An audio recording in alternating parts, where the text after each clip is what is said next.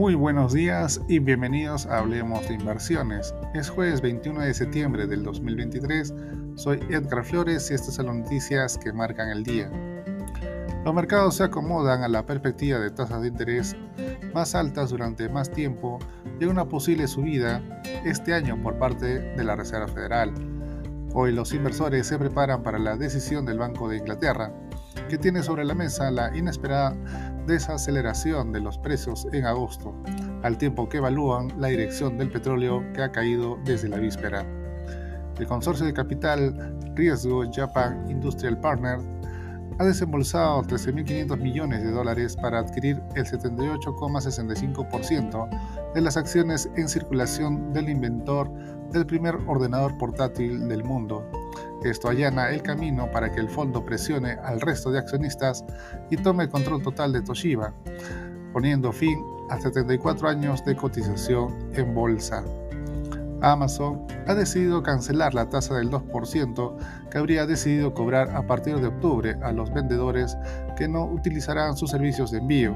La brusca marcha atrás sugiere cautela en un contexto de crecientes investigaciones sobre amenazas a la libre competencia.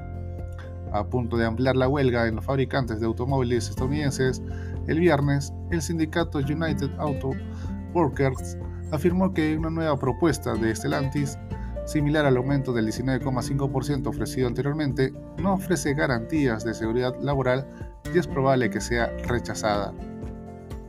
De esta manera, los futuros del SP500 inicia el día con retrocesos de menos 0,82%. En Europa, el índice de referencia Eurostock 600 cae menos 1,03%, con el CAC francés retrocediendo menos 1,48% y el DAX alemán también a la baja menos 1,14%.